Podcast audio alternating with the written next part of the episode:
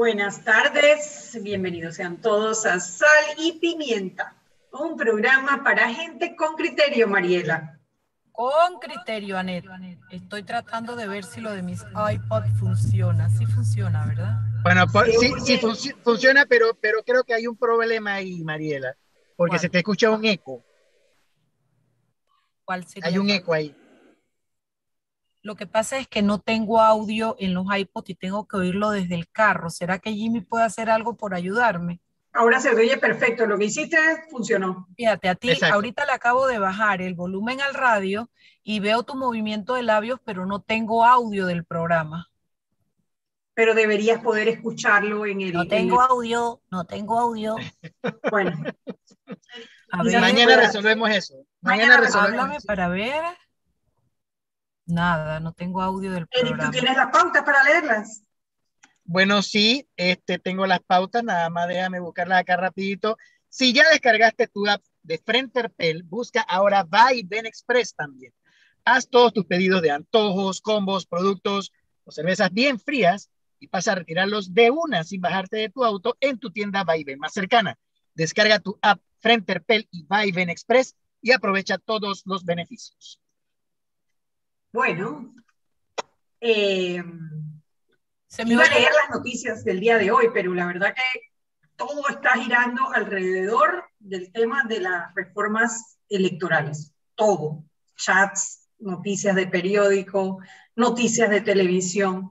Yo pocas veces he sentido tanta indignación ciudadana como eh, esta semana con las modificaciones que han, que han impuesto un, grupito, un puñadito de diputados de la Comisión de Gobierno eh, en las reformas electorales. Em, se han sumado muchas cosas. La gente está viendo, está amarrando ya el tema de la Asamblea Nacional con el tema de, eh, de la corrupción y de los problemas de justicia, los problemas de la pandemia, los problemas económicos eh, y se está creando una indignación ciudadana tal que yo anticipo que mañana va mucha gente a esa manifestación. Sí, sí, se me oye todavía en eco. No, Erika, este es un programa de radio, no de televisión. La, gente no te ve la mueca. Se me oye no, pero se ríen callados. Mariela, Mariela, tiene problemas todavía con, con el audio. Este, mañana, mañana yo me siento contigo un momentito, Mariela, a ver cómo te, te apoyo en esa vuelta. Ahora se me eh, oye el... Igualito, es, es, que el tema es que como tienes el radio prendido y te estás escuchando por el radio, entonces el, las, el audio del radio entra al, al, micrófono del iPod y entonces se escucha. Ahí está el detalle. Eh, Anet, yo pienso igual. Yo tenía muchísimo tiempo de no hablar con gente. Hoy entusiasmada con las ganas de ir mañana a manifestarse ante lo que está sucediendo en la Asamblea de Diputados. Mucha gente, insisto, yo tenía mucho tiempo de no ver tanta, eh, tanta, tanto interés y tanta, tanta emoción de la gente en ir a manifestarse ante algo que es como un ya basta. Porque no, no, no le llamemos a que la gente va a ir mañana exclusivamente por el tema de las reformas electorales, no, es un cúmulo de cosas que se han venido sumando y sumando y sumando y sumando, y esto, por el nivel de, descaro, por decirlo así, ha sido como que la gota que derramó un poquito el vaso, porque yo estoy seguro que se puede derramar un poco más, pero mañana vamos a ver un poquito del agua en el piso. Pero definitivamente la gente ya está un poco cansada, ya la gente ya no aguanta más. Y lo que más le molesta al, pueblo, al ciudadano que tiene el interés de manifestarse mañana, es el poco importa, es, es el yo lo hago porque me da la gana y porque puedo. O sea, así como están tratando el tema de las reformas electorales, que nace de un consenso, que nace de una comisión de reformas electorales que representa no solo a los partidos políticos, sino a todas las fuerzas eh, vivas de la población, empresarios, trabajadores, etcétera, estos diputados han dicho, a mí no me importa, me sabe a cake y yo voy a hacer lo que a mí me dé la gana. Y salvo unos cuantos diputados que dentro de la Asamblea hacen lo imposible para que esto no sea así, definitivamente que si el pueblo no sale a la calle, esto se va a mantener. Y como siempre hemos dicho en Sal y Pimienta, mientras le sigamos dando esa oportunidad a esos diputados para que hagan lo que les dé la gana, lo van a seguir haciendo y peor, y cada vez más, porque la vorágine no, no, no se sacia así tan fácilmente, ellos van a querer buscar más, pero pienso que mañana puede ser un punto de inflexión. Mira, mira, mira, mira. Oye, nada. Mariana, se te oye muy mal, se te oye, se te oye muy, muy fuerte. Yo, yo quitaría y usaría el sistema viejo. No, lo, lo, que puedes hacer, Mariela, porque sí me interesaría escucharte, ¿sabes qué es? Apaga mientras hablas, apaga el radio y nosotros obviamente te vamos a estar escuchando y la gente que está escuchando el programa te va a escuchar y para que tú puedas expresar tu idea y ya cuando termines tu punto, entonces eh, eh, vuelve y subes el, el, volumen del radio para que puedas escuchar el resto de los que participamos. ¿no? Aunque no lo querías, no sé cómo apagar el radio. Bueno, pero bájale el volumen al máximo. Sí, sí, bájale el volumen. Ahora ustedes me oyen. Perfecto. Pero yo no perfecto. los oigo a ustedes, ¿no? Así es que tengan en cuenta eso. Me hacen una señal cuando quieren que me calle la boca.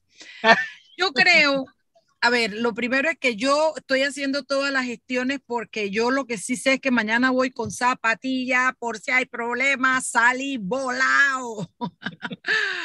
yo estamos también desde el programa haciendo todo lo posible para transmitirlo desde, desde los predios de la asamblea porque lo consideramos importante, porque tal como ambos han dicho, sí, efectivamente, ah, pareciera, ah, porque contrario a lo que ustedes dicen, yo hubo otra de estas protestas que yo juraba que se iba a llenar y cuando creo que fue la de la corte y no había tanta gente. Entonces yo todavía digo, pareciera que hay ánimo de ir. Tengo entendido que muchas empresas les han permitido a sus empleados ir a partir de las 4 de la tarde. Lo que sí noto es que hay una cosa generalizada. Siento que los sectores gremiales se están involucrando ya, valga la redundancia, como gremios, se están manifestando. Si a eso tú le sumas el hartazgo, yo creo que todo indica que mañana debe ser una protesta exitosa. Lo que yo quisiera destacar, porque tal vez la, hay tanto que corregir en este país, hay tanto por lo que trabajar que el eje conductor puede ser la corrupción vista desde una manera, desde otra, desde, desde, desde cualquier órgano, pero yo creo que la inyección, la vacuna, así como encontramos la vacuna para el COVID-19, como sociedad creo que la vacuna es la participación ciudadana, porque nos, lo único que tiene a estos diputados salidos del tiesto es precisamente ese permiso que la sociedad le ha dado, uno, en reelegir a unos y elegir a unos muy malos también, y dos, en no hacer control sobre el poder que tienen. Mientras los ciudadanos no entendamos que cuando entregamos un voto no quiere decir que ya perdimos el control sobre nuestros políticos, no vamos a lograr nada. Si nosotros logramos enfocarnos en que podemos seguir controlándola y pedir rendición de cuenta a los políticos, se les hace mucho más difícil porque ellos, más difícil porque ellos viven de nuestro voto ellos viven de nuestra aprobación. Y si nosotros no hacemos nada frente a todos los desbarajustes, abusos que ellos están cometiendo, y me refiero más que nada a la Asamblea de Diputados, el mensaje que les llega a ellos es que ellos pueden hacer eso y mucho más. Entonces, es ahí donde yo considero que lo que puede generar mañana la participación ciudadana es un punto de inflexión. Es un pivote que puede decir, hey, en este tema no te metas. Y te voy a decir algo, ¿ah? Que contrario a lo que yo hubiera creído, porque yo hubiera creído que la gente se iba a enervar, a exacerbar por corrupción, por, por sobreprecio, por yo pensé muchas cosas, jamás me imaginé que un pueblo que yo considero que no está muy educado a nivel de política eh, y que es muy clientelar en la política, se iba a preocupar era por, eh, por reformas electorales. Me, me, sorprende gratamente que este haya sido el, la mecha, el disparo, pero me sorprende. Entonces, yo, yo no quiero que Panamá se prenda y haya muertos y haya heridos. Yo lo que quiero, y es el llamado que yo hago a nuestra sociedad, es que entendamos que mientras no mandemos un alto mensaje, claro de que no le vamos a permitir el abuso, ellos van a seguir abusando. Es la misma técnica de cuando usted tiene un niño y usted le dice, no toque esto y el niño da dos pasos un paso más y te pongo tiempo fuera. Si no cumples eso, el niño no te va a hacer caso y te va a desbaratar las mesas. Pero si tú cuando da un paso más lo paras y lo sientas y le dices, tienes un tiempo fuera porque te dije que ni un paso más, el niño se la piensa. Lo puede intentar por segunda vez, pero te aseguro que no hay una tercera vez. Es exactamente, se llama poner límites y nuestra sociedad no ha sabido ponerle límite a nuestros políticos. Están desbocados, tienen un apetito insaciable, ya no les importa nada, porque perdieron los límites y no hay más nadie que se los ponga porque no tenemos una institucionalidad que nos permita saber que la Corte Suprema de Justicia va a crear el balance. Entonces, frente a, frente a esa ausencia de balance, ¿a quién le toca? A los que emitimos el voto. Así es que yo espero que la gente realmente lo piense, lo valore y mañana asista a esa marcha de manera muy pacífica, muy respetuosa, pero con un mensaje claro de lo que no vamos a permitir. Totalmente de acuerdo, Mariela. Yo nada más agregaría también que dentro, detrás de toda esa insistencia por cambiar lo acordado dentro de la Comisión Nacional de Reformas Electorales en, en la Comisión de Gobierno, yo veo detrás un miedo de algunos diputados a no reelegirse un miedo grande porque, eh, a ver, en las últimas elecciones solamente 15 diputados se reeligieron. Y de esos 15 diputados, muchos se reeligieron pero por residuo, casi no llegan. Y me refiero al propio presidente de la Asamblea, Cristiano Adames, me refiero a Miguel Fanovich y me refiero a Leandro Ávila, tres diputados que ya tienen eh, varios periodos en la Asamblea, que llegaron por residuo, si a eso tú le sumas a Bolota Salazar, a Roberto Ayala, a Tito Rodríguez, a Corina Cano, por eso es que están tan preocupados sobre las reformas electorales. ¿Qué permitió que esta gente se religiera por residuo? Bueno, fue precisamente la manera como calculan el residuo. Si ustedes se acuerdan, en el año, eh, antes de las elecciones pasadas, las elecciones del 2014, no había voto plancha era voto selectivo. La Corte declaró eso inconstitucional y por eso hubo que reinstaurarlo en las elecciones del 2019. Pero ¿qué hicieron? No solamente traer de vuelta el voto plancha, sino que a la hora de calcular el residuo, no restan los votos que sacaron para cociente y medio cociente. Así que los votos de todos, de los dos partidos que los postularon, les cuentan para calcular el residuo. Y es así como el PRD sacando menos, más o menos como el 30% de los votos, se quedaron con más del 50% de las curules en la Asamblea. Y esa es una de las modificaciones que va en estas reformas eh, electorales presentadas por la Comisión Nacional de Reformas Electorales. Lo otro es lo de la paridad a la hora del financiamiento público. La, ley actual dice el 3,5% es para los candidatos independientes y el 96,5% es para los candidatos de partidos políticos. Sin embargo, en la elección del 2019, los candidatos independientes representaron el 24% de los votos emitidos, por primera vez en la historia. Casi siempre los independientes, salvo el caso de Ana Matilde Gómez, casi siempre sacaban uno que otro diputado por allí, pero en esta ocasión el volumen de votos nacional fue impresionante. Y también eh, está lo de eliminar que se postulen para dos, o más cargos y eh, el tema de la eliminación del fuero penal electoral. Son modificaciones importantes que están presentadas en esa Comisión Nacional de Reformas Electorales, pero no solo están eliminando las modificaciones importantes, sino que haciendo modificaciones que van en contra de la transparencia en contra de la equidad. Retrotraen el sistema. Para favorecer precisamente a los, eh, a los diputados, eh, yo diría que del PRD. Le pedí al, al, diputado Luis Ernesto Carles que miembro de la comisión de gobierno donde se está debatiendo las reformas electorales para que nos viniera a acompañar y nos comunimente desde su punto de vista lo que está ocurriendo en esta comisión, en este debate. Vamos a hacer la pausa comercial. espérate, Anet, Anet, Anet, Anet, es que yo quería decir algo allí, porque estaba tratando de intervenir. Eh, yo coincido contigo en que es mucho miedo y creo que es precisamente el momento de demostrarle al... Se oye el pacto, se oye el, el eco. Vamos al cambio y regresamos.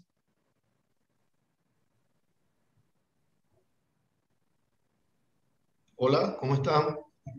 Hola, vamos.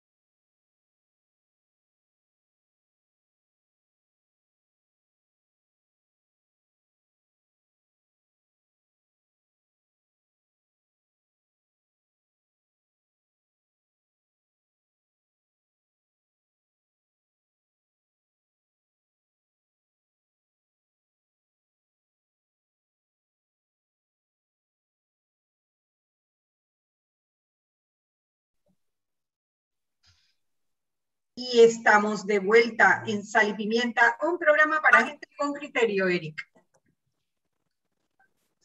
Estimado usuario, recordamos que el reglamento del viajero prohíbe la venta de buonería dentro y fuera de las instalaciones del metro. El incumplimiento de estas disposiciones conlleva sanciones. Cuida tu metro, cumple las normas, Anet. Bueno, como les decía, tenemos invitado al diputado Luis Ernesto Carles. Luis Ernesto es parte de la comisión de gobierno que está en este momento, en este momento debatiendo la ley de reformas electorales que ha sido objeto de eh, muchas críticas. Y bueno, algunas veces que decimos los diputados de la comisión de gobierno y no nos recordamos que hay algunos diputados dentro de esa misma comisión están defendiendo lo planteado por la Comisión Nacional de, Reformas Electorales. Y me refiero precisamente a Luis Ernesto Carles, a Juan Diego Vázquez y entiendo que también a Ana Giselle Rosas. Bienvenido, Luis Ernesto, a Sal y Pimienta. Cuéntanos. Muchas gracias. Muchas gracias, Mariela, Eric y, a ti también. Eh, bueno, lo importante que sí es ser muy categórico. Eh, dentro de la Comisión de Gobierno, Juan Diego Vázquez y, y mi persona, quien nos hemos estado oponiendo a, este, a estas aprobaciones en primer debate de los dos primeros bloques. O sea, en esa parte yo sí quiero usar mucho la docencia para que los que nos están escuchando entiendan qué es lo que está pasando. No es la primera vez que se hace una modificación a la ley electoral, eso se hace cada cinco años en medio de un periodo constitucional. Esta sería la séptima reforma que recibe la ley electoral desde 1993. Pero las reformas electorales, cuando vienen a la, Asamblea, parten de una iniciativa legislativa que tiene el Tribunal Electoral y que desde hace más o menos 15 años hacia acá se está utilizando una figura de consenso que es la Comisión Nacional de Reformas Electorales, que durante todo un año eh, alcanza consenso con todos los partidos legalmente constituidos, y los quiero mencionar, el PRD, el PP, el panameñismo, el Molirena, el CD, las organizaciones independientes, las organizaciones civiles forman parte de esta discusión. Y luego se entrega el consenso y se presenta a la asamblea. Lo que no puede suceder es lo que está pasando en la comisión de gobierno, que desconocen lo consensuado y es un poco, ya a partir de allí, bueno, ya es público entonces la participación nuestra de el por qué consideramos que las modificaciones a la ley electoral no pueden ser un tema de un partido político, aunque ese partido político tenga mayoría en la asamblea y tenga mayoría en la comisión de gobierno, como decía Mariela, el deber ser, el deber ser es aprobar lo que se consensuó. Pueden haber, existir modificaciones de forma, pueden existir modificaciones de reparo de alguna técnica legislativa, pero no puedes modificar el fondo. Entonces la oposición ha sido muy clara. En el 2017 ya habíamos avanzado en establecer topes de campaña. Entonces eso no se puede aumentar, más bien bajarlo. Ahí vino el, primer detonante. El segundo detonante, no puedes permitir o eliminar la identidad de tus donantes de campaña y menos aún permitir que personas que hayan sido condenadas entren en esa lista de donantes.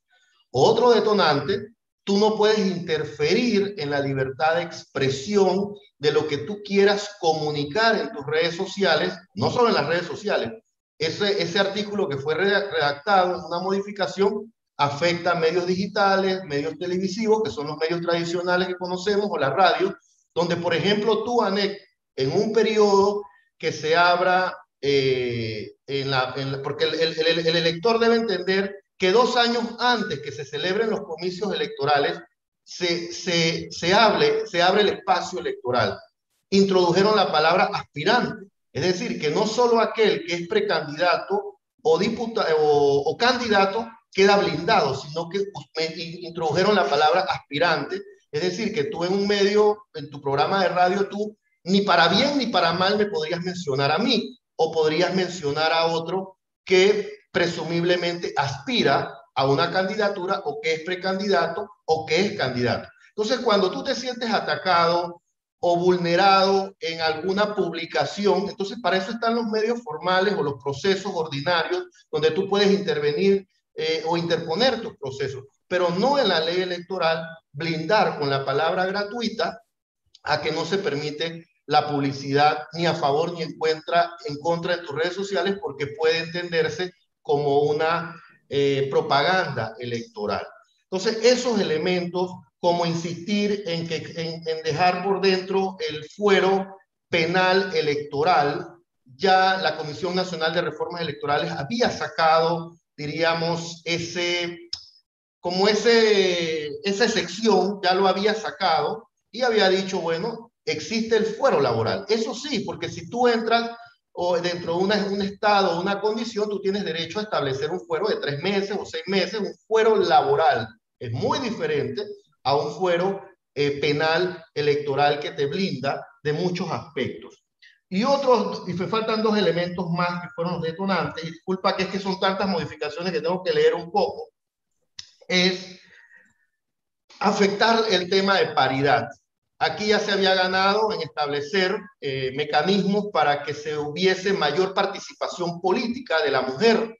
Entonces, esas modificaciones no es que vienen únicamente del 17, ya reformas anteriores, porque la última modificación es la del 2017, pero está la del 2012, está la del 2007, y hay modificaciones que tienen antecedentes sobre ganancias en participación, o si lo queremos entender como derecho, derecho de participación política de la mujer, entonces no podemos retroceder en ese tema. Otro elemento, cada vez que tú eres electo, tú tienes que rendir cuentas al Tribunal Electoral de tu informe de gastos. Entonces, eso no se puede eliminar, eso fue una ganancia en el 2017, eso no se puede eliminar.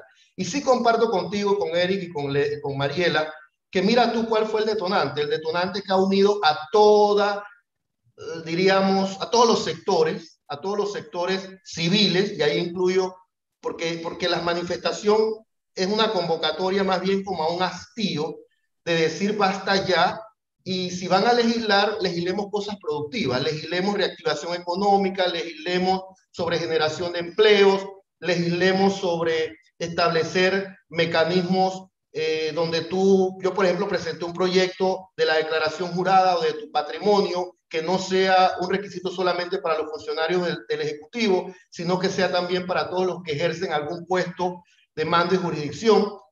Eso no se me fue incluido. Eh, y otros elementos que a lo mejor debiéramos estar discutiendo como asamblea y no. Estamos discutiendo un, un proyecto que si me pongo a pensar de manera inteligente o de manera responsable, mi principal pregunta que hice en la Comisión de Gobierno es, ¿para qué están introduciendo todo este poco de reformas electorales? No quisiera pensar que detrás de esto está el Ejecutivo o que están otras eh, o, atraer la atención de lo que va a pasar mañana aquí en la Asamblea sobre la Asamblea Nacional de Diputados cuando los, la corrupción siento que está en todos los órganos del Estado, entonces, pero también en, en, en, el Ejecutivo es donde se están dando las licitaciones y todo esto que estamos viendo, el exorbitante de un presupuesto, pero bueno, lo positivo que mañana hay una manifestación pública que va a expresar, ojo, ustedes no pueden estar legislando sobre la democracia. La democracia no le pertenece a ningún partido político. Me incluyo, yo como partido político, soy parte de un partido político, pero tampoco puedo desmejorar lo que se ha ganado en las postulaciones, en la libre postulación, ¿cómo le vas a quitar nueve meses para recoger firma a un candidato presidencial por libre postulación y ahora lo quieres someter a tres meses?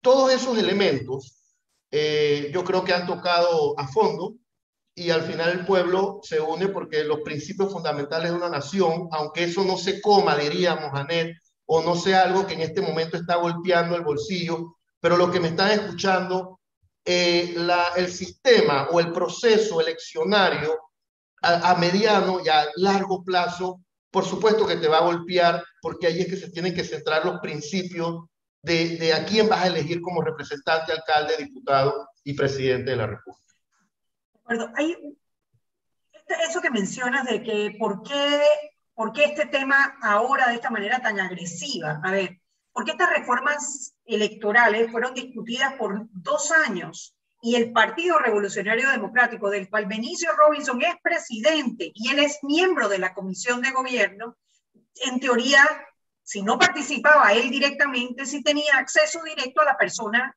que participaba por parte de este partido.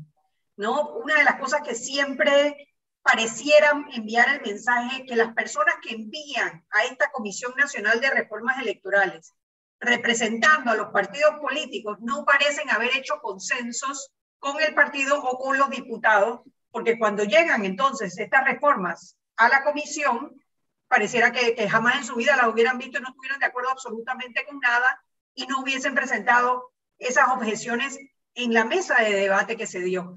Hoy habla Cristiano Adames, hoy escuché unas declaraciones de Cristiano Adames, eh, presidente de la Asamblea, en un tono más conciliador que el que había llevado durante todos estos días, que había sido más bien de, enfrentarse a la población o enfrentarse a las organizaciones de sociedad civil. Y una de las cosas que decías era de nombrar una subcomisión. Y yo digo, una subcomisión, pero si ya está el trabajo de la subcomisión. La Comisión Nacional de Reformas Electorales es eso, una subcomisión que se ha reunido por dos años, donde los partidos tienen participación junto con la sociedad civil, pero los partidos están en mayoría. Entonces, ¿por qué esa desconexión, Luis? ¿Cuál, cuál tú piensas que puede ser esa, esa, esa razón de esa desconexión entre el partido y la Comisión Nacional de Reformas Electorales? Bueno, esa misma eh, pregunta la hice varias veces y puedo decir hasta que Juan Diego también hizo esa pregunta varias veces porque refleja una desconexión de eso que tú más bien, muy bien has definido. Hubo una subcomisión, una subcomisión que tuvo por más de un año, seis meses, eh, y ahí estaban incluidos todos los partidos políticos. ¿Qué mejor espacio? Yo creo que ese es un espacio perfecto, porque ahí están incluidos todos los organismos, diríamos, organizados que tienen que ver con el tema eleccionario entonces, ese es un espacio de diálogo que arrojó un producto que cuando yo leo las reformas, a mí no me parece ni reformas exageradas, porque también habría que preguntar al Tribunal Electoral, que fue una de mis preguntas, si ellos están dispuestos, porque también es un organismo que puede tener sus debilidades como Tribunal Electoral, pero que son donde, donde se hacen los cimientos de la democracia. Y efectivamente, cuando tú te lees todo lo que presentó la iniciativa legislativa o el, o el documento original, te das cuenta que hay muchos avances y no considero que exista ninguna afectación hacia ningún partido político o hacia las candidaturas independientes o hacia la institucionalidad del partido del, Tribunal Electoral o hacia la institucionalidad de la Asamblea, porque la Asamblea, al final, si a mí me presentan un proyecto en materia penal, el primero que yo tengo que llamar es al Procurador General de la Nación o al Procurador de la Administración a ver qué dice, si están de acuerdo, porque ellos son los que van a ejecutar, eh, diríamos, lo que tú vas a aprobar. Entonces yo sí creo que a lo interno del PRD puede existir una serie de fricciones o una serie de temores, o también puede ser, no voy a eximir al Ejecutivo de esto porque al final es un partido y como partido ellos tienen comunicación eh, directa sobre, sobre muchos temas, pero sí lo que no entiendo es por qué someter a, este, a esta incertidumbre que por un lado es positivo, porque yo creo que también no todo puede darse por redes sociales, yo te lo decía, que también es importante que la sociedad se manifieste y, pueda decir, oye, no estamos de acuerdo con esto porque son muchos temas y llega un momento que el hartazgo, como bien lo dice Mariela, llega a, a, una culminación y hay que manifestarse. Entonces yo digo que lo positivo es eso, que este tema eh, esconde otros temas, hay un hartazgo también por otros temas y también tengo que reconocer, porque yo sí creo en la institucionalidad, lo que ha manifestado el presidente de la Asamblea hoy me parece positivo en el sentido de entablar esa comunicación directa con los magistrados del Tribunal Electoral, transitar por las avenidas del diálogo, donde el respeto sea lo fundamental y entender que va a haber un disentir de ideas.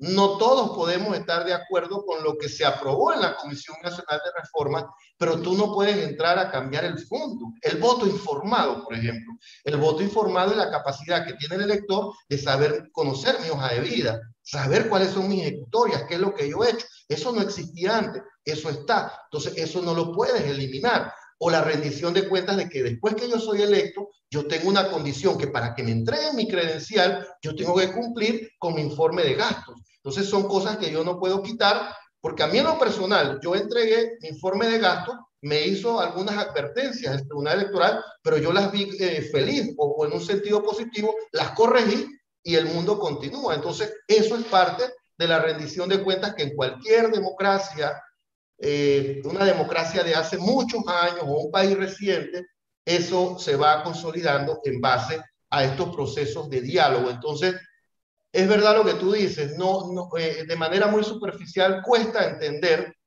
cuál es el objetivo de meterse en una camisa de once bar, de once, o sea, que iba a crear eh, descontentos, que iba a crear incertidumbre y que iba a unir a, muchos, a muchos sectores de la población, que es lo que yo estoy viendo y ojalá eh, despertemos todos, todos tenemos que despertar, porque aquí todos cometemos errores, pero sí es importante defender posiciones. Y yo voy a seguir defendiendo mi posición y esa posición no, no busca que, que aquí haya confrontación, no es eso, sino que haya entendimiento. Y ojalá ese acercamiento con el Tribunal Electoral nos lleve a reconocer los consensos de la Comisión Nacional de Reformas y que se pueda debatir como, como se tiene que debatir la ley electoral que le pertenece a todos o a toda la sociedad, pues, o a todo el pueblo panameño.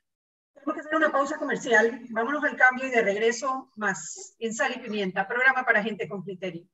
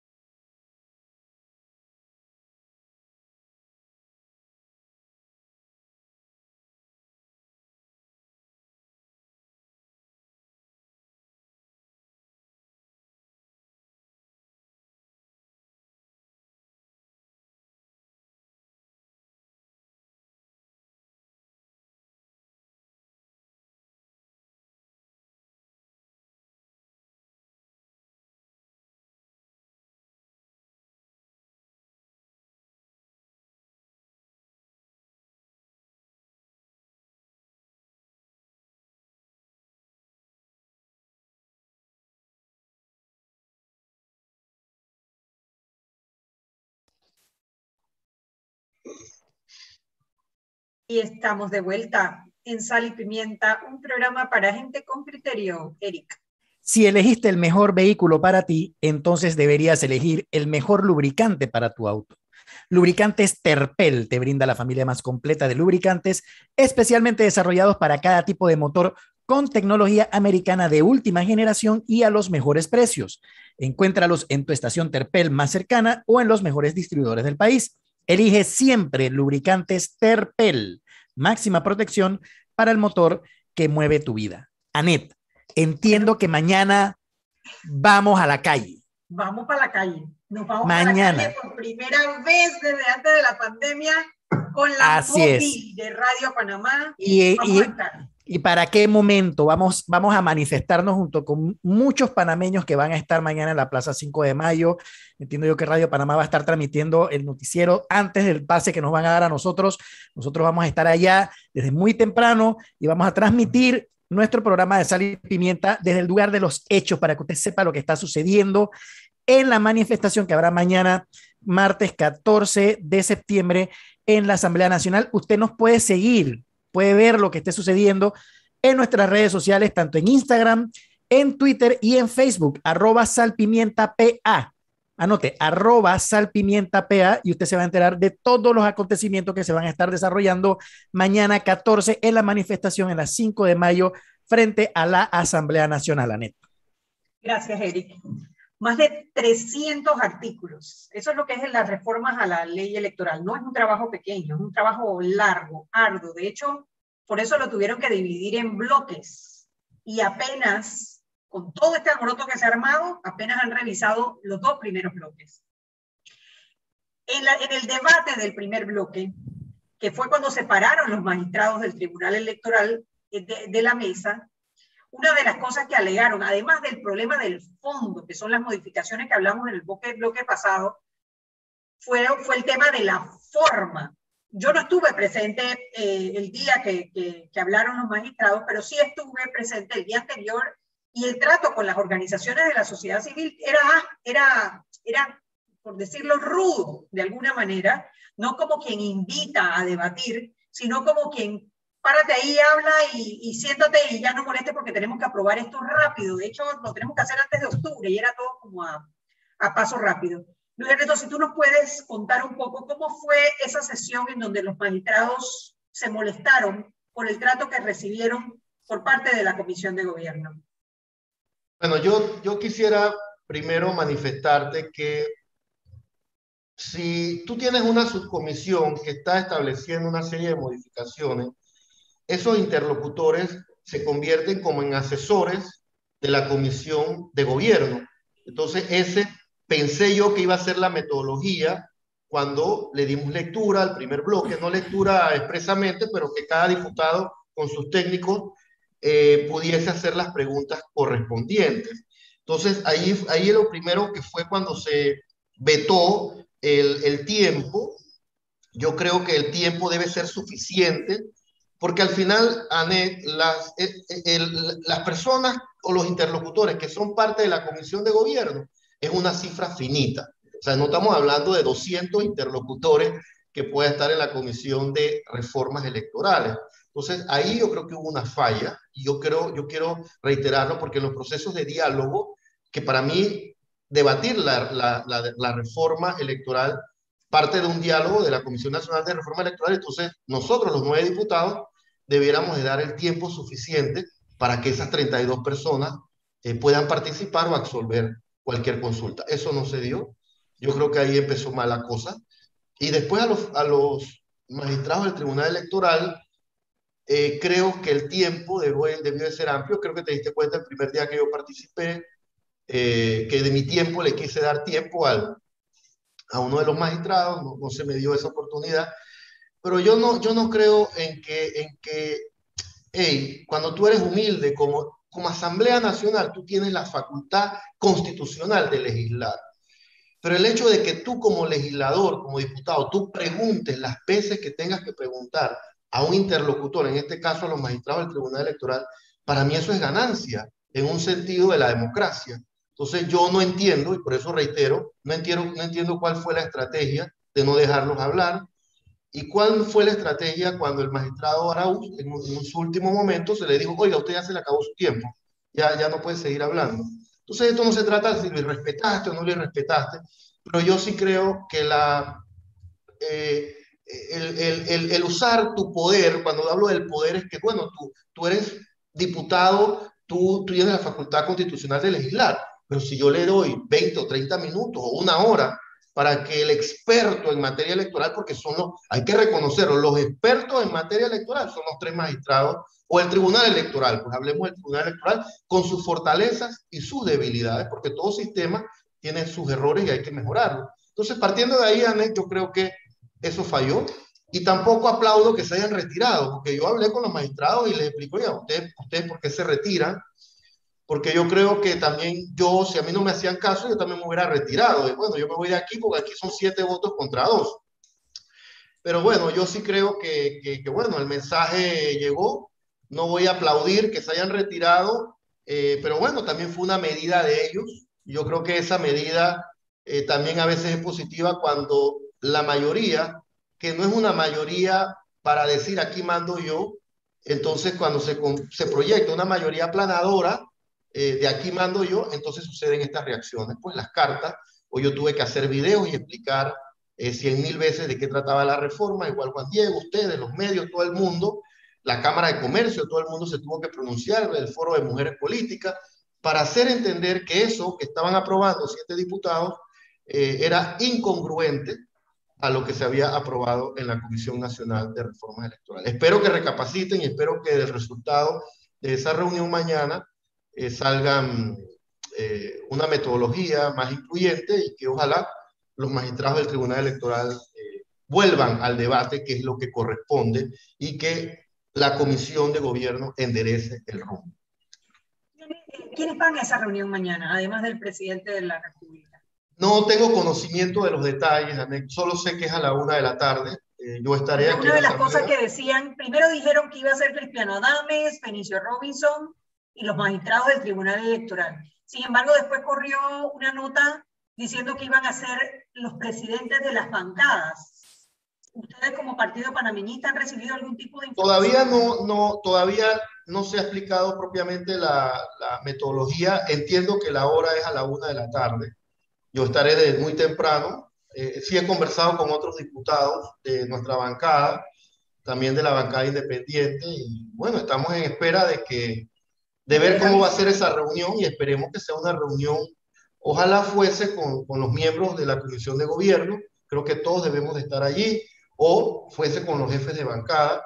Por supuesto que entendamos, es que tenemos que entender que la, la asamblea se divide en bancadas y que hay decisiones que, claro, que la mayoría va a, ganar esas elecciones internas cuando se debaten diversos temas. Pero la materia electoral, que fue uno de los puntos que yo enfaticé mucho, el tema electoral no puede ser privativo de las mayorías, tiene que responder a un espacio de diálogo tal como se dio en la Comisión Nacional de Reformas, donde el voto del PRD vale igual que el voto de una organización independiente, o vale igual que el del Molirena, y, al final todos allí tienen voz y voto, a excepción de algunos puntos que aprobaron ahí mismo en la Comisión Nacional de Reformas Electorales, que algunos tenían solo derecho a voz. Pero en principio, Anet, yo sí eh, quisiera pensar, porque hay que pensar también en positivo, que esa reunión eh, va a ser una reunión, eh, diríamos que va a contar con la participación de los actores que deben de estar allí y esperemos que salga de allí una hoja de ruta eh, para poder acoger lo, bueno que mandó la Comisión Nacional de Reformas Electorales. Y si hay algo que fuese contraproducente, eh, entonces que eso se debata y se debata pública, eh, de manera pública, pero, pero no el espíritu, no cambiar figuras, por lo menos el voto informado, eso ya es una, una ganancia. la rendición de cuentas es una ganancia, que tú publiques tus donantes de campaña. Eso también es otra ganancia, que se le dé el periodo de recolección de firmas a las candidaturas independientes, el tiempo, nueve meses, bajarlo a tres meses, eso no, no, no, no concuerda, eso, eso como que no es una, una, un avance, eso más bien es un retroceso. Luis Ernesto, una, una preguntita. ¿En esa reunión están invitados los independientes? ¿Cuál reunión? La que van a sostener. La que estaba por mencionando eso, te, por eso te reitero, lo que tenemos conocimiento es que va a haber una reunión mañana. Esperemos, como te digo, Eri, esperemos que los miembros de la comisión estemos invitados o los jefes de bancada. Pero ese, ¿Quién, es el jefe de, ¿Quién es el jefe de bancada del Partido Panameñista? Eh, el diputado Pedro Torres, de Colón. Y él no ha recibido una invitación formal. nosotros obviamente hemos preguntado, pero no hemos recibido, diríamos, eh, nada formal Ahora, pero ¿no te, parece raro, Luis Ernesto, que estén proponiendo una reunión para algo tan importante y que a esta hora todavía no sepamos? Pero yo sí pienso, o sea, yo creo, Eric, que, que tampoco, o sea, en lo personal, yo no soy, eh, yo soy miembro de la Comisión de Gobierno. Entonces, por ser miembro de la Comisión de Gobierno, por eso te reitero, Andrés, voy a estar muy temprano, eh, para, porque yo, yo pienso que yo debo de estar y, y, y deben de estar todos los demás miembros. O sea, yo siento que es, una reunión sumamente eh, importante y debe significar un cambio de timón. Para mí ese tiene que ser el resultado de esa, de esa reunión y el llamado público que está haciendo la, la, sociedad civil, yo creo que también ese es otro, otro llamado importante. O sea, el hecho de mañana, la reunión con los magistrados del Tribunal Electoral y una, una marcha o una manifestación pacífica que creo que va a ser grande, eh, esos son dos llamados de atención donde esa comisión de gobierno tiene que enderezar el rumbo y ponerse a aprobar o a debatir lo que mandó la Comisión Nacional de Reforma. Yo nunca, mira, mira el tema de, de, las reformas constitucionales, eh, se metieron más de 140 modificaciones, entonces a veces siento como que ellos insisten en meterse en este tipo de, de, de, encrucijadas o de laberintos con otro objetivo. Entonces hay que estar, la sociedad tiene que estar muy atenta de que pueda, Anet, que este sea el abreboca. Pueda que este no sea el tema de fondo, pueda que esta sea la cortina de humo que han querido meternos entretenidos estas dos semanas debatiendo de que las reformas, que esto, que lo otro. Espero que ese tema ya se, se cierre mañana y se diga, oye, va a haber un rebote, aquí vamos a echar hacia atrás, vamos a enderezar esto, vamos a atender a, la Comisión Nacional de Reforma Electoral y a los magistrados como debe ser, vamos a, sacar este, este bloque o estas modificaciones que no tienen ni pie ni cabeza y que ya la Asamblea deje de ser el, el, el punto de la discordia, porque yo creo que no nos podemos entretener sobre otros temas sensitivos que todos sabemos que están sobre la mesa eh, y que también puede eh, causar un detonante en cualquier momento. Vamos a hacer una pausa comercial. De regreso volvemos con más. Sal y pimienta, programa para gente con criterio.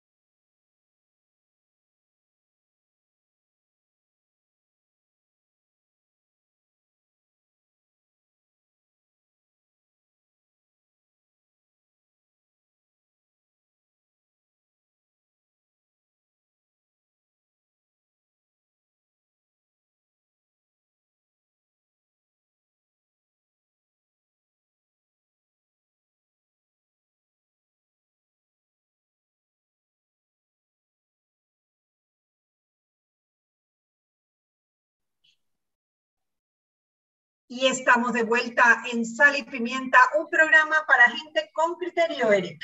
Les recordamos que mañana estaremos transmitiendo desde el lugar de los hechos en la manifestación que va a haber mañana martes 14 de septiembre en la Plaza 5 de Mayo, donde muchos panameños irán a manifestar su descontento ante la situación que se está dando en la Asamblea Nacional y eh, los cambios o las reformas al código electoral. Así que estaremos mañana transmitiendo en vivo desde la Plaza 5 de Mayo Sal y Pimienta. Y puedes seguirnos a través de nuestras redes sociales Sal Pimienta PA, Sal Pimienta PA en Instagram, en Twitter y también en Facebook. Bueno, estamos conversando sobre las reformas electorales y todo el debate que se ha formado alrededor de las modificaciones presentadas en la Comisión de Gobierno y eh, la controversia con los magistrados del Tribunal Electoral que se levantaron de la mesa. Mañana a la una de la tarde es la reunión. Todavía hasta, a esta hora, 6 y 53, no está muy claro quiénes van a participar de la reunión. Lo cierto es que a las 4 de la tarde vamos a estar todos frente a la Asamblea Nacional eh, porque, a ver, el país se cambia desde la asamblea. No importa, nosotros podemos poner a Superman de presidente. Si nosotros tenemos una asamblea como la asamblea actual, Superman no va a poder gobernar. Necesitamos buenos diputados en la asamblea y no es la realidad actual con la mayoría de ellos la manera de, corregirlo es precisamente teniendo un torneo electoral más equitativo, más transparente, más participativo. Y las reformas que han presentado hasta el momento, por encima de las presentadas por la comisión, van en el sentido contrario. Tenemos a Luis Ernesto Carles, él es diputado de la bancada panameñista y miembro de la comisión de gobierno y ha sido testigo del debate que se ha formado estos días eh, en la Asamblea Nacional. Hoy vi una, un Cristiano Adames diferente en la última entrevista, mucho menos agresivo a la hora de eh, hablar de las reformas electorales, un poco más conciliador. Sin embargo, a esa reunión de mañana no está invitada la Comisión Nacional de Reformas Electorales, que debería ser quizás también un actor en esa decisión. Eh, Pregunto yo, Luis Ernesto, de estas modificaciones que han presentado la Comisión Nacional de Reformas Electorales, que son 400 artículos, entiendo. modificaciones. Hay otra que recuerdo. Exacto, pero eh, seguramente tú tienes muy claro cuáles son las eh, principales tres eh, que no podemos dejar pasar. Bueno, las principales tres, el derecho a, informar, en ningún momento puede coartarse la libertad de expresión. Eso no es sinónimo de democracia. Entonces, eso es puntual. El tema de la rendición de cuentas, yo creo que es importante que tú rindas cuentas cómo te gastaste eh, los fondos en tu campaña. Y hay uno que no mencioné, le están dando mucho poder a la Fiscalía Electoral. En, materia de organización electoral, existe algo que se llaman los procesos administrativos durante el desarrollo de esos 60 días eh, de campaña, ahora se quiere aumentar a 90 días, eh, te pongo un ejemplo. Resulta ser que en una valla estamos utilizando un color que puede confundirse con el color que uso yo. Eso antes se resolvía de manera administrativa en, organización electoral, del tribunal electoral. Se nombraban como unos tribunales eh, ad hoc y de manera eh, solo para esos temas. Eso desburocratizó el proceso. Es como cuando tú necesitas como alguien que acuda a tu, que tú le presentes una queja, pero te la resuelve en tres días o en cuatro días.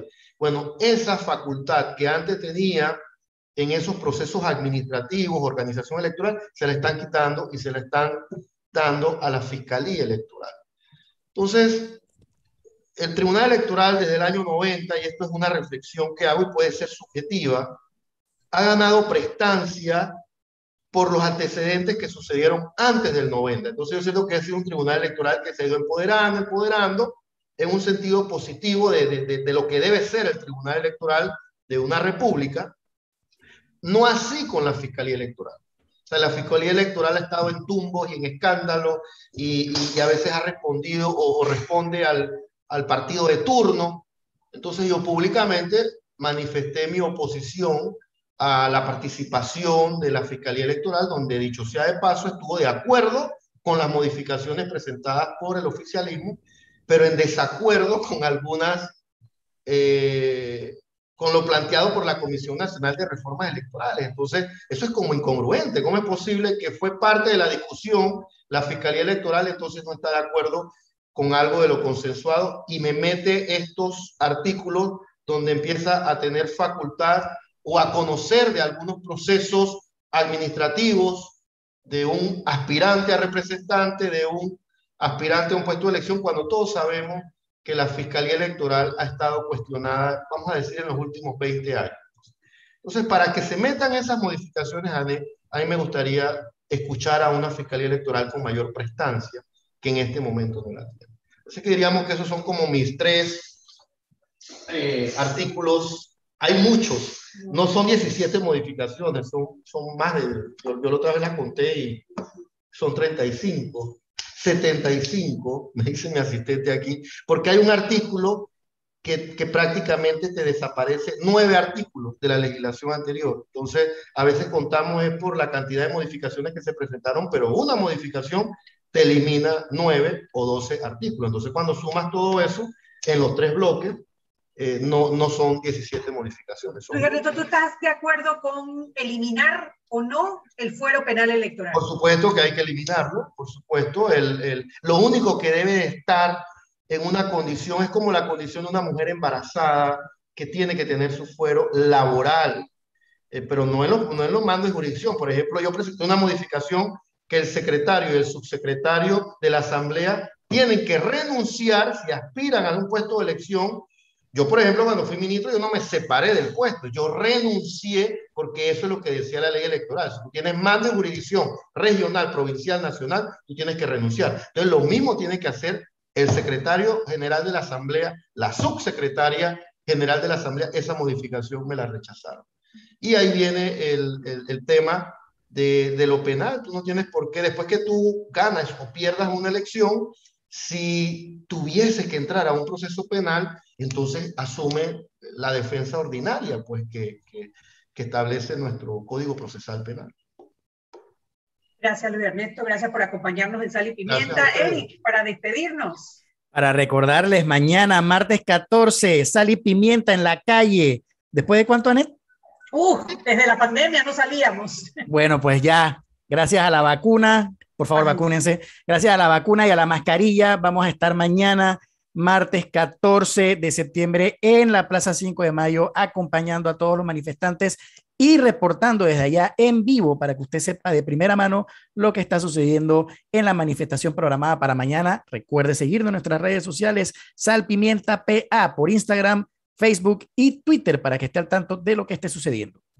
Hasta mañana. Chao. Cuídense. Chao.